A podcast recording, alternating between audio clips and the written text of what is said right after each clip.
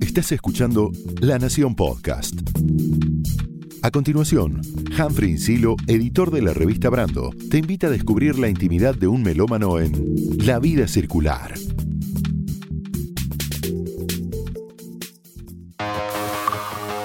Hola a todas, hola a todos. Mi nombre es Humphrey Insilo y en este episodio se sube a la vida circular Agustín Rivaldo, el productor por detrás de Barrio Lindo, que proyecta el folclore digital a escenarios de todo el mundo.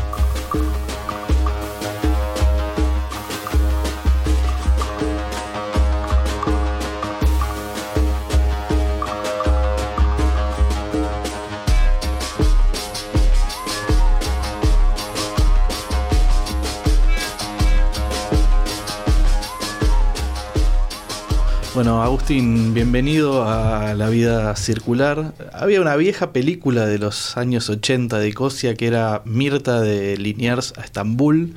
Podríamos hacer casi un Agustín de Bursaco a Berlín. Hola, ¿qué tal? ¿Cómo va? Sí, podríamos hacer el paralelo. Agustín, nos conocemos hace 10 años, hace casi 10 años, en un barrio de Bogotá precioso que se llama Usaquén, Usaquén, ¿no? Usaquén, sí. Eh, como arriba de una montaña en, en, Colombia. En aquel momento creo que Barrio Lindo ni siquiera era un proyecto, por lo menos no recuerdo que, que lo hayamos comentado. Eh, en ese momento cuando este, nos conocimos eras un luthier viviendo en, en Bogotá. ¿En qué momento aparece la idea de dejar, no sé si dejar de hacer instrumentos, pero dejar a un lado, digamos, la beta de la luthiería y meterte a, hacer música? Eh, bueno, cuando, no, cuando nos conocimos justamente yo estaba viviendo en Colombia, eh, llevé ahí tres años viviendo, parte de mi familia es de ahí, entonces estoy muy conectado eh, en el ADN. Y luego de esos tres años volví a, a Buenos Aires y empecé a, encontrar y a empaparme una escena que estaba sucediendo durante mi ausencia, justamente con esto, con con los ritmos folclóricos y, y la música electrónica.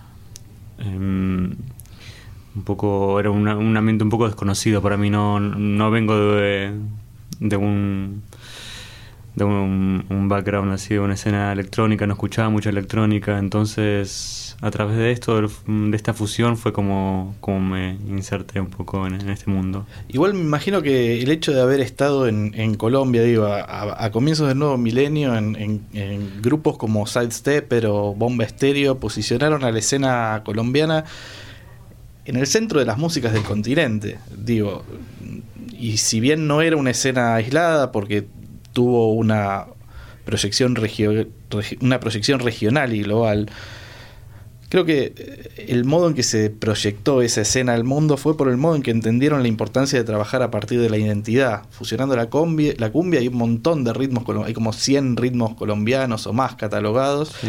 mezclado con, con una electrónica contemporánea, lógicamente bailable. ¿Cómo sentís que influyó de algún modo eso, también ese, ese contacto con la escena colombiana, con esas bandas y muchas otras?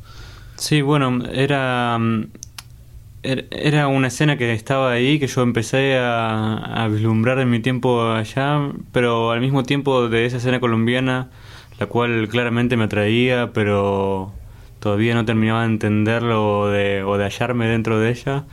Se estaban desarrollando otras escenas eh, en el continente, en Sudamérica, acá en Argentina, con el colectivo ZZK, eh, en Brasil con, con otros colectivos. Entonces, yo creo que fue como varias semillas que empezaron a crecer al mismo tiempo en, distintas latitudes sudamericanas y que claramente me empezaron a, a, dar frutos y a, a traer nuevas generaciones eh, interesadas por, por esto de, del encuentro entre la identidad sudamericana y, y, la música electrónica que principalmente viene de Europa, Estados Unidos eh, y que no es tan fuerte realmente en Sudamérica. Eh, o sea, sí hay más en, a nivel alternativo, pero no, no es tan masivo como, como puede llegar a ser en Europa, por ejemplo.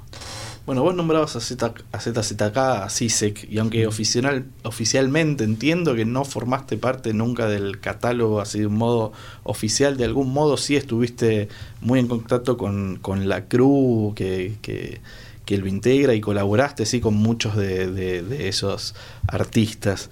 Eh, de algún modo sos casi como una segunda generación, eh, o hasta tercera quizás, de de artistas que trabajan a partir de, o que trabajan el folclore digital.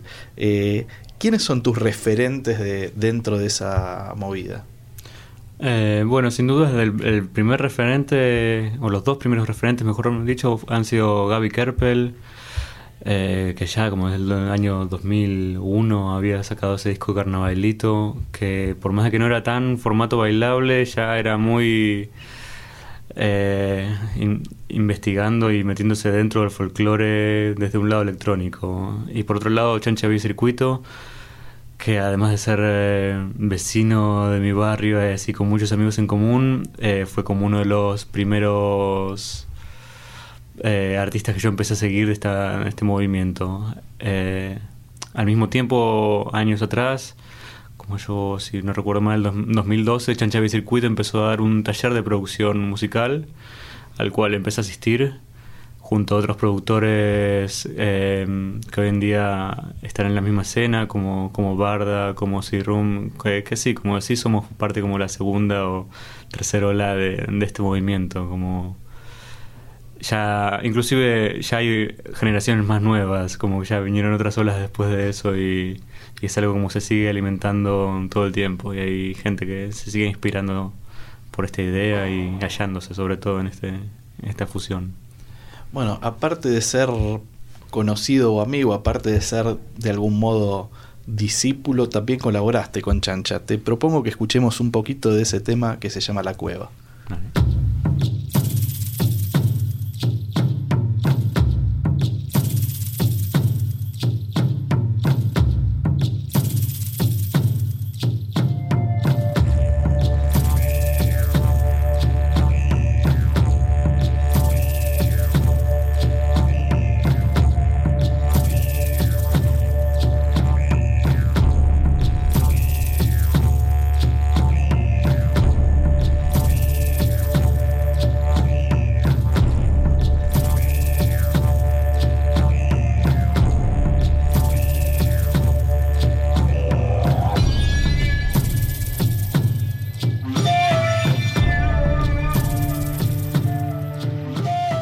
Bueno, en el 2014 fue que grabaron este, este track con, Pedro Canale, con Chancha Vía Circuito.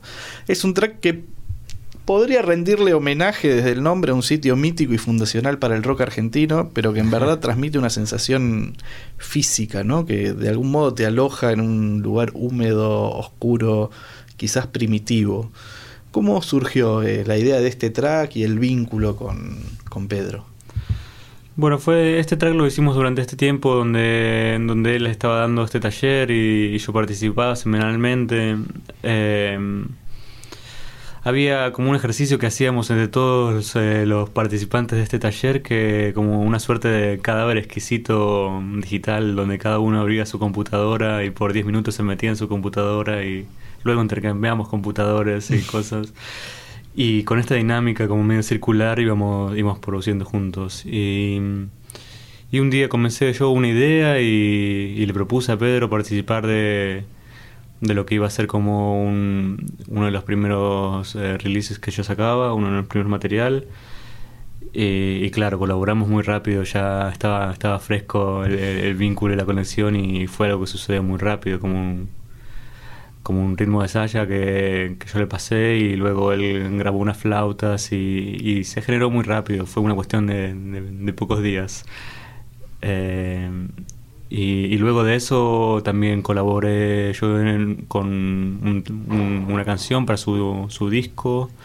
Eh, entonces se han dado varias colaboraciones y muchas de ellas que no han visto la luz, que han quedado perdidas ahí en discos. Están ahí como en un, como en un arcón digital, ¿no? Un arcón digital.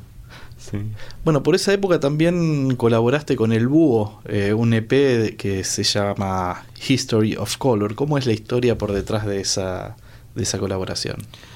Bueno, El, Búho es un, productor inglés que, que también pasó por aquí, por Argentina, en el momento que ZZK se estaba desarrollando y se sintió también inspirado por, por este movimiento viajó mucho por Sudamérica y empezó a explorar, entonces eh, desarrolló su sonido muy sudamericano por más de ser inglés. Eh, cuando, cuando descubrí su música me encantó y a él le gustó mucho mi música, empezamos a, hablar por internet y, sin conocernos personalmente empezamos a, trabajar, a, intercambiar sesiones. Eh, de, live de este programa y a, producir eh, juntos, pero a la distancia, sin conocernos. Duramos tres años produciendo juntos sin conocernos y, el primer EP que sacamos em, fue completamente hecho a la distancia. Em, Tiempo después, eh, un festival en California nos, eh, nos invitó a ambos y generó como la, primera cita. ¿Y cómo fue la química después de haberse de haber laburado tanto tiempo juntos a la distancia? Bien, fue muy muy natural. Eh, el festival este nos tenía preparado una, una cabaña con un sound system para preparar el, el show porque no habíamos tenido tiempo real para prepararlo y y en dos días hubo una dinámica que pudimos producir el show y producir nueva música, así muy, muy fluido. Eh, sigue siendo el día de hoy, seguimos trabajando juntos y sigue siendo muy fluido.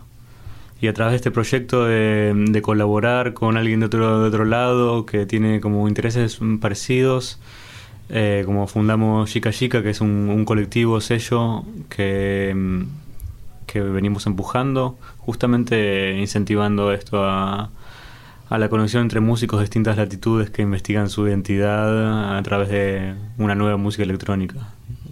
Y de algún modo hay un carácter hasta casi antropológico y, y y, pensaba ¿no? en el búho, que es un inglés que viene a la Argentina, que recorre Sudamérica. Pensaba también que muchos años antes, hablando de la movida colombiana, otro inglés, que es eh, Richard Blair, se enamora de, la música colombiana, invitado por Totola Momposina, y se queda a vivir ahí y produce esta revolución de la cual hablábamos antes, ¿no? en, la música colombiana, el electro bumbé pero sobre todo esa especie de carácter antropológico, ¿no? que me parece que comparten. Sí, sí, hay como, como una admiración, un respeto por, por la música folclórica muy grande y, en cierta forma una reinterpretación eh, de ella con las herramientas que tenemos hoy en día y, y con lo que queremos generar nosotros con nuestra música en el momento en que nos presentamos, ¿no? Entonces... Eh, muchas veces hacemos remixes o edits de música tradicional eh, usando elementos muy pequeños o a veces usando elementos muy principales de la música, eh, pero sobre todo porque, por el alto valor que le damos a esta música que es eh, irreemplazable, irreproducible. Uno podría intentarlo cantar como, como una coplera, pero jamás vamos a, lograrlo. eh, también con más allá de esta colaboración inicial con el búho hicieron eh, un remix para Nicola Cruz. Eh, y, me parece eh, muy interesante la figura de, de Nicola bueno también de, de, Mateo Kingman el modo en que también un país o una escena que estaba absolutamente fuera de, de un mapa musical del continente de algún modo a partir de de lo que generaron eh, ellos, generaron una escena que, es muy importante a, eh, por lo menos en, en, este, en esta especie de gueto, si se quiere, eh, mm. que es muy, muy importante, que está muy bien posicionada a nivel continental. ¿Cómo fue ese vínculo con, con Nicola y qué pensás de todo lo que está pasando en, en Ecuador a nivel musical? Eh, el vínculo con Nicola fue. Mm, nos volvimos amigos, como de alguna. La primera vez que, que él estuvo mm, aquí en Buenos Aires, cuando todavía no, había explotado él como artista, y luego mm, un festival que reúne a muchos músicos de esta escena que se llama Festival Nómade, que se hace en la Patagonia chilena. Ese festival nos, llevó a ambos y a otros músicos, ahí nos volvimos más cercanos. Y mm, bien nos invitó, nos invitó a participar de este disco de remixes que hacía su primer álbum.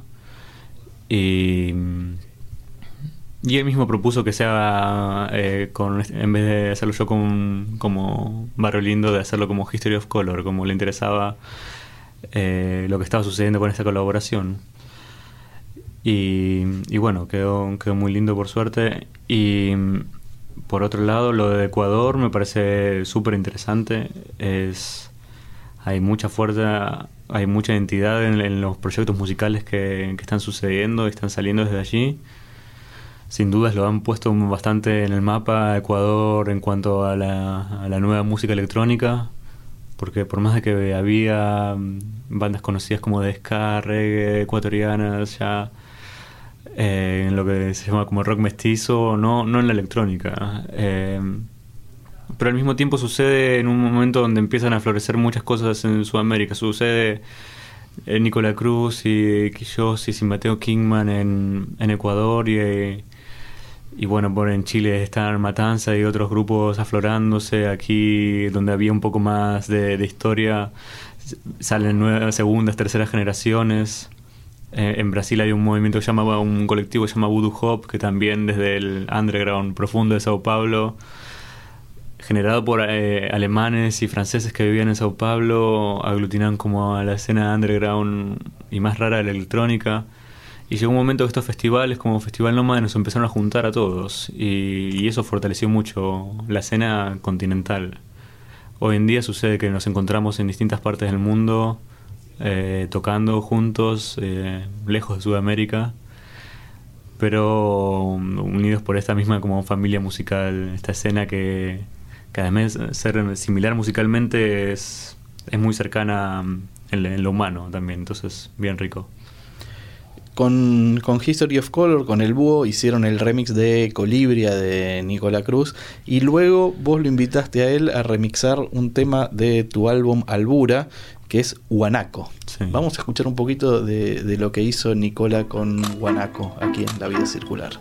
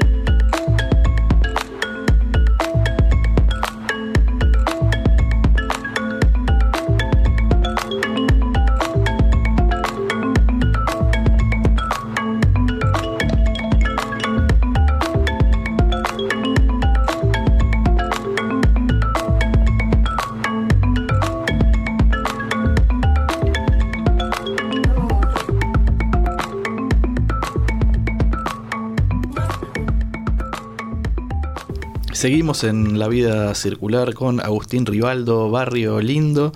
Y ahora me gustaría ir al, hueso del proceso creativo. ¿Cómo es eh, hacer un tema? ¿Cómo haces un tema? ¿Cómo hace un tema Barrio Lindo?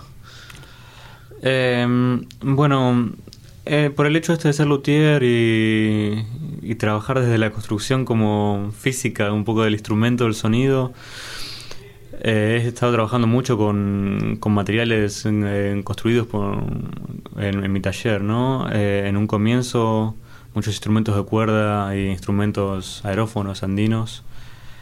Eh, siempre parto por alguna melodía o algo que llega. Y, y luego, claro, por, por, la parte rítmica que, que es bastante fundamental. Eh, Básicamente como que sigo el instinto cuando, cuando aparece una melodía o algo, trato de seguirlo hasta ver, ver dónde me llega. Eh, hoy en día, a través de estar viajando tanto y, y haber perdido un poco el espacio de, del estudio, por esto de estar tan en tanto movimiento eh, se dan mucho a través de colaboraciones, de encontrarme con otros músicos y, grabar algo con una grabadora de mano, grabar una pequeña idea y yo luego voy al estudio o, mismo cuando estoy viajando con el, con el computador portátil y, y los audífonos, em, estar produciendo ahí un poco y voy desarrollando maquetas que en algún momento las termino. La verdad que empiezo mucho más de lo que termino. Creo que le pasará a todos los músicos. Eh, pero bueno, también llega un momento que, que elijo terminar temas que son familiares con otros temas que vengo haciendo. Pienso, todavía tengo muy, muy presente la, la idea de crear eh, álbums, de crear de un discos, más que temas sueltos. Eh, me gusta eso de ver cómo, como el momento, al ser un proceso individual también se va un poco biográfico como va sucediendo. Entonces, como el momento en el que estoy va, va cambiando un poco el timbre y, el, y el color de, de mi música. ¿Pensás siempre en la pista de baile como objetivo fundamental o hay veces que, que, eh, buscas cosas más ambient o más psicodélicas, si se quiere, como... Sí, la verdad pienso, por más que sí está presente, la pista de baile no, no está en primer lugar en, mi música. Inclusive dentro de esta escena soy uno de los, hasta si quiere, más difíciles de bailar. Pero pero sí, por más que es algo que, se piensa, me gusta tener la libertad de, sentir la música ante todo y luego vemos cómo se adapta al, contexto de, la pista de baile. Eh, me disfruto mucho de, del ambiente y de música más introspectiva también. Entonces, tengo un poco de cada lado. Y, me gustaría que hablemos un poco de esta dinámica de vida, mm, de algún modo de, transformarte desde hace varios años en una especie de viajero constante, con algún sitio de referencia eh, más o menos formal, como pudo haber sido Berlín, creo que ahora estás por ir a Lisboa, como, como tener ese, ese punto, pero también con esta idea de este, el viaje permanente. Sí, han sido tres años así mm, con, con mucho viaje. Eh, no me acuerdo el número exacto, pero en los últimos tres años como 30 países que he tocado, que es un, bastante, bastante más de lo que hubiera imaginado. Eh, y la verdad que esta escena sudamericana está creciendo tanto que está llegando a, a casi todo lado, básicamente. He, estado y, músicos como Nicola Cruz, como Chancha del Circuito también han estado en, en, Japón, por ejemplo, lo más lejano que podríamos estar desde acá. Eh, por supuesto, Sudamérica, Latinoamérica, eh, México, Estados Unidos y, Europa, que es donde estoy más que nada con, teniendo base allá, moviéndome a lo largo y ancho de Europa, pero, mm, pero un poco haciendo base allá como en el centro del mapa.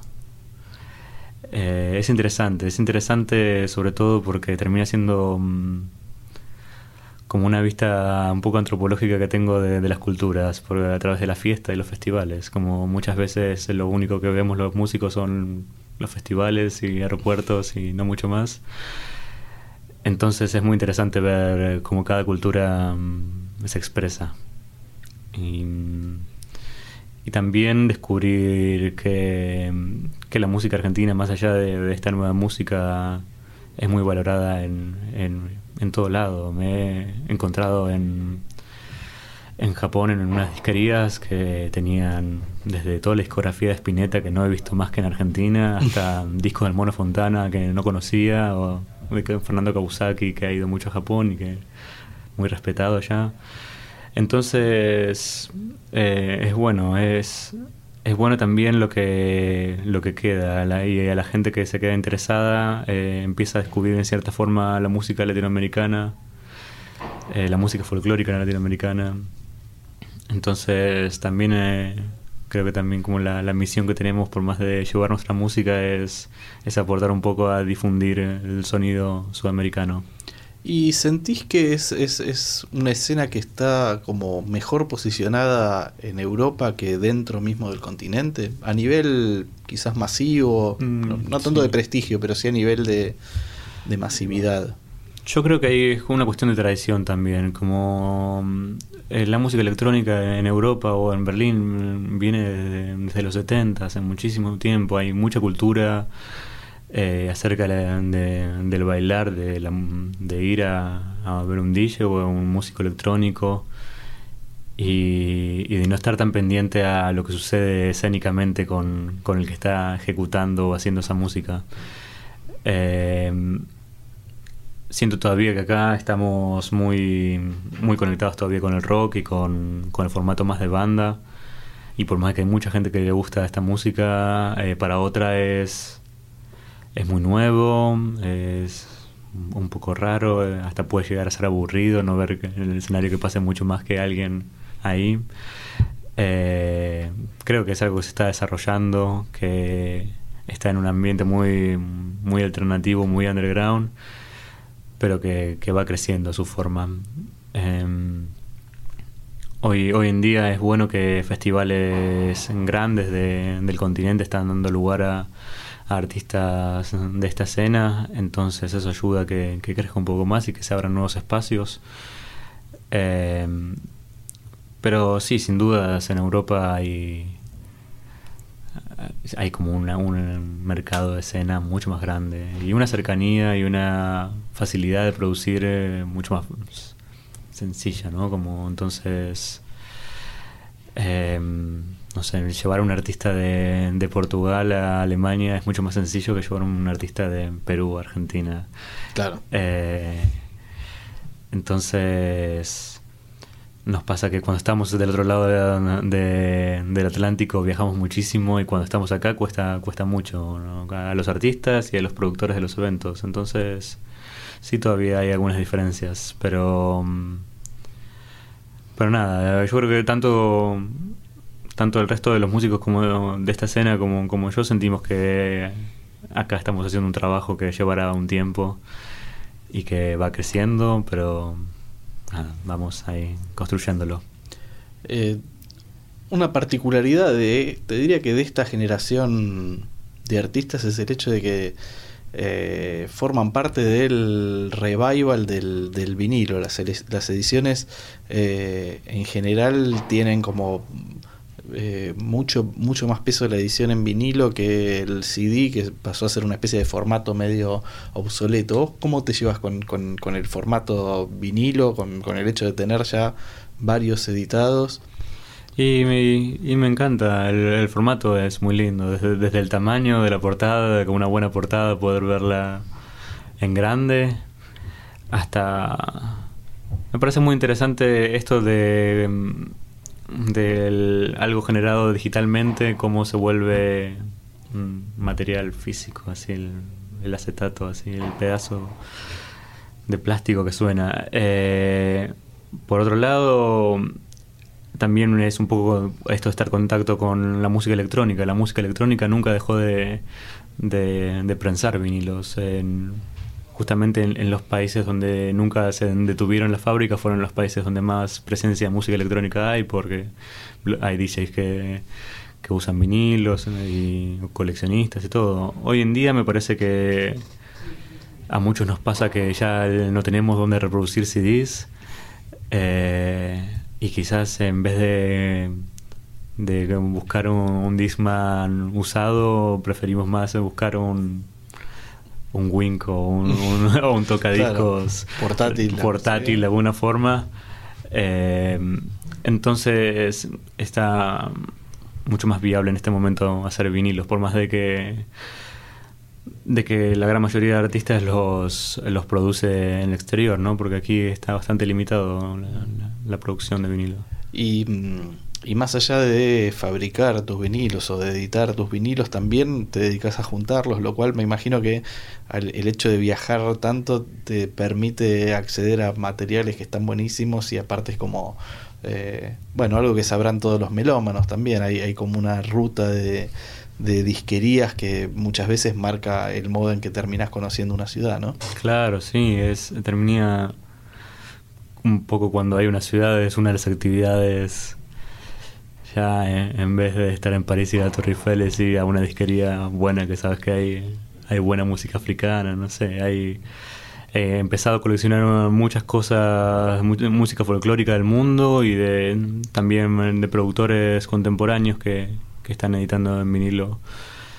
Eh, también disfruto mucho cuando encuentro música folclórica argentina en otros lados, discos que acá son muy difíciles de conseguir o, costosos. Eh, por ejemplo, eso, llegué a Japón y encontré discos japoneses de Atahualpa, de Uña Ramos, así, en un estado impecable a un muy buen precio y, un gran catálogo. Entonces, claro, ¿no? es muy increíble. Y, y, me pasa justamente mucho eso, de que a veces encuentro mucha música andina en, en otros países que no, no, no, latinos. Mucho en Estados Unidos, mucho en Europa eh, en Japón también. Eh, entonces, eh, está bueno y también está bueno que uno se va dejando llevar un poco por el azar con, con los vinilos escuchas un poco, te dejas llevar un poco por la carátula y confías y, te llevas y después cuando llegas a casa chequeas a ver qué, qué te trajiste de vuelta.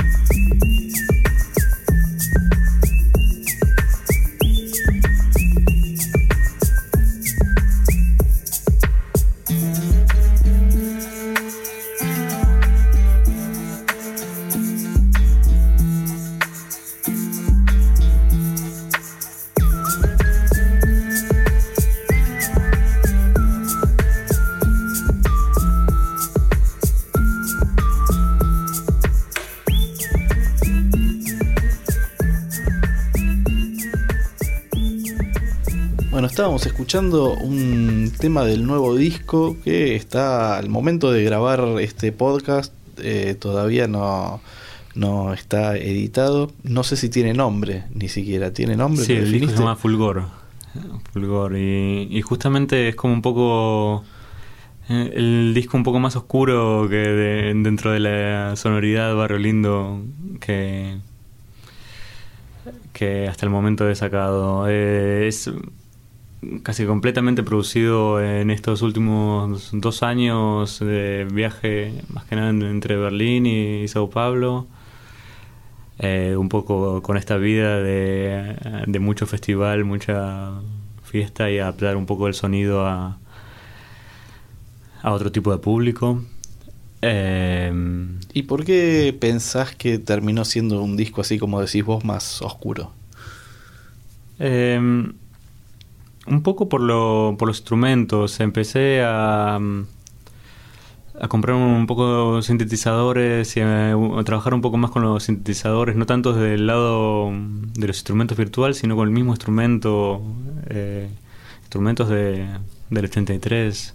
Eh, pero mm, a investigar más el, proceso de síntesis y, y, a usar así un sonido un poco más rasposo, si se quiere. Em, también yo creo que esa, cuestión de estar más inmerso e, en un ambiente nocturno te lleva indefectiblemente y sobre todo haber estado basado en Berlín en los últimos dos años donde básicamente es la meca del tecno y el tecno es como una de las electrónicas más oscuras y, y profundas que hay. Eh, entonces, eh, sin duda, ese tiempo allá me, ha influenciado y ha, influenciado mi música. Em, cada vez que tuve oportunidad de producir en algún lugar distinto a, Buenos Aires, he encontrado resultados distintos por, por la propia inspiración que genera el lugar. Entonces, este disco va ahí como con la, con la misma esencia, pero un poquito más sombrío. ¿Y por qué Fulgor? Un poco mm, eso, fue el momento que lo estaba terminando la parte de composición, era un momento bastante oscuro, digamos, entre, entre lo personal y, y esta vorágine interminable, este loop interminable de tocar y viajar, tocar y viajar. Eh, y empecé a encontrar como esa pequeña luz para entender a dónde, a dónde tenía que seguir este sonido, a dónde cómo todos, todos estos temas sueltos eh, en definitiva desarrollan una historia que, mm, que llevan a algo más luminoso, que tienen, tienen una oscuridad, atraviesan una cierta oscuridad, eh, pero llevan a algo luminoso que es parte de la esencia de Barrio Lindo, que es bastante luminoso.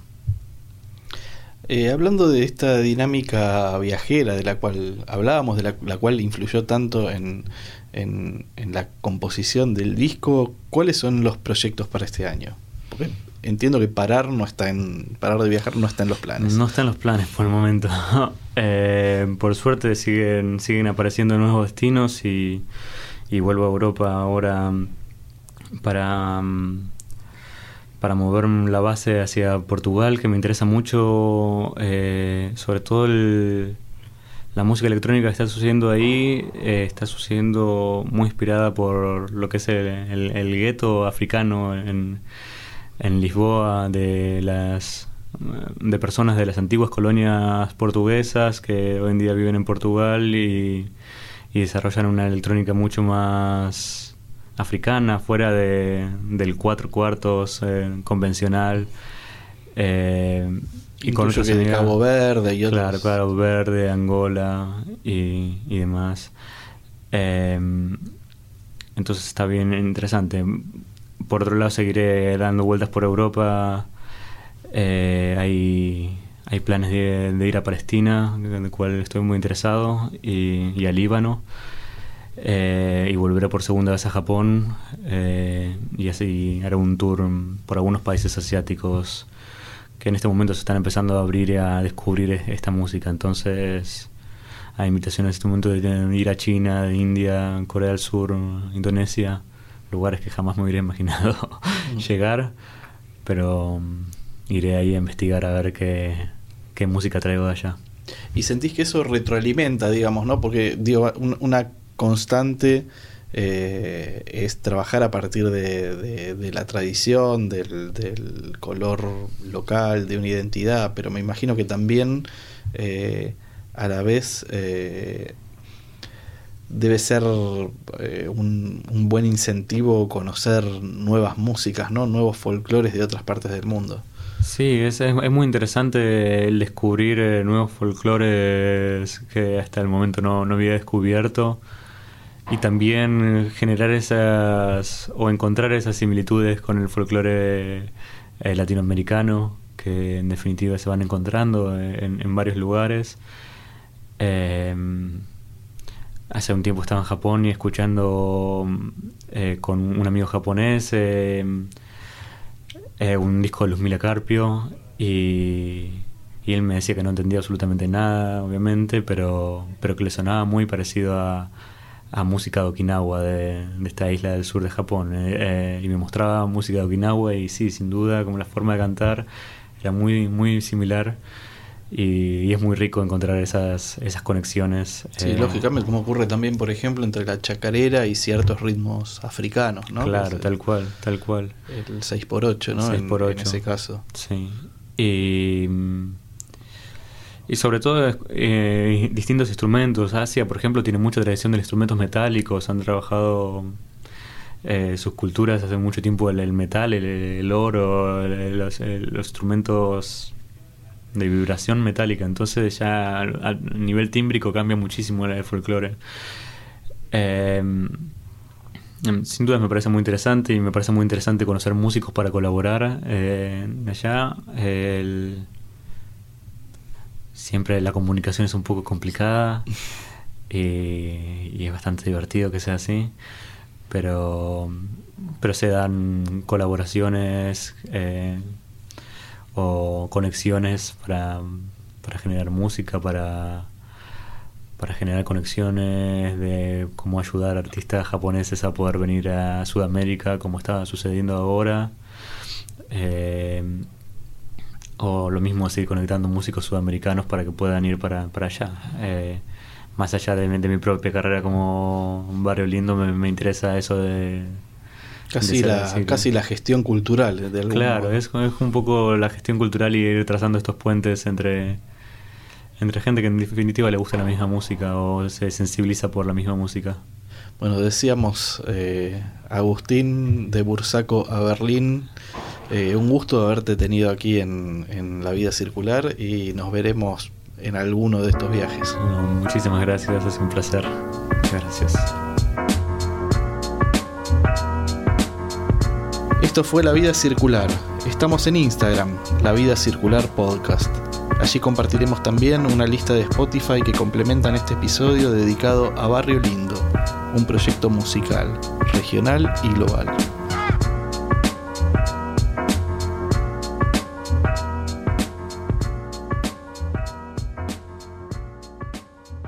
Esto fue La Vida Circular, un podcast exclusivo de La Nación. Escucha todos los programas de La Nación Podcast en www.lanacion.com.ar. Suscríbete para no perderte ningún episodio. Estamos en Spotify, Apple Podcast, Google Podcast y en tu reproductor de podcast favorito. Seguí escuchando La Nación Podcast.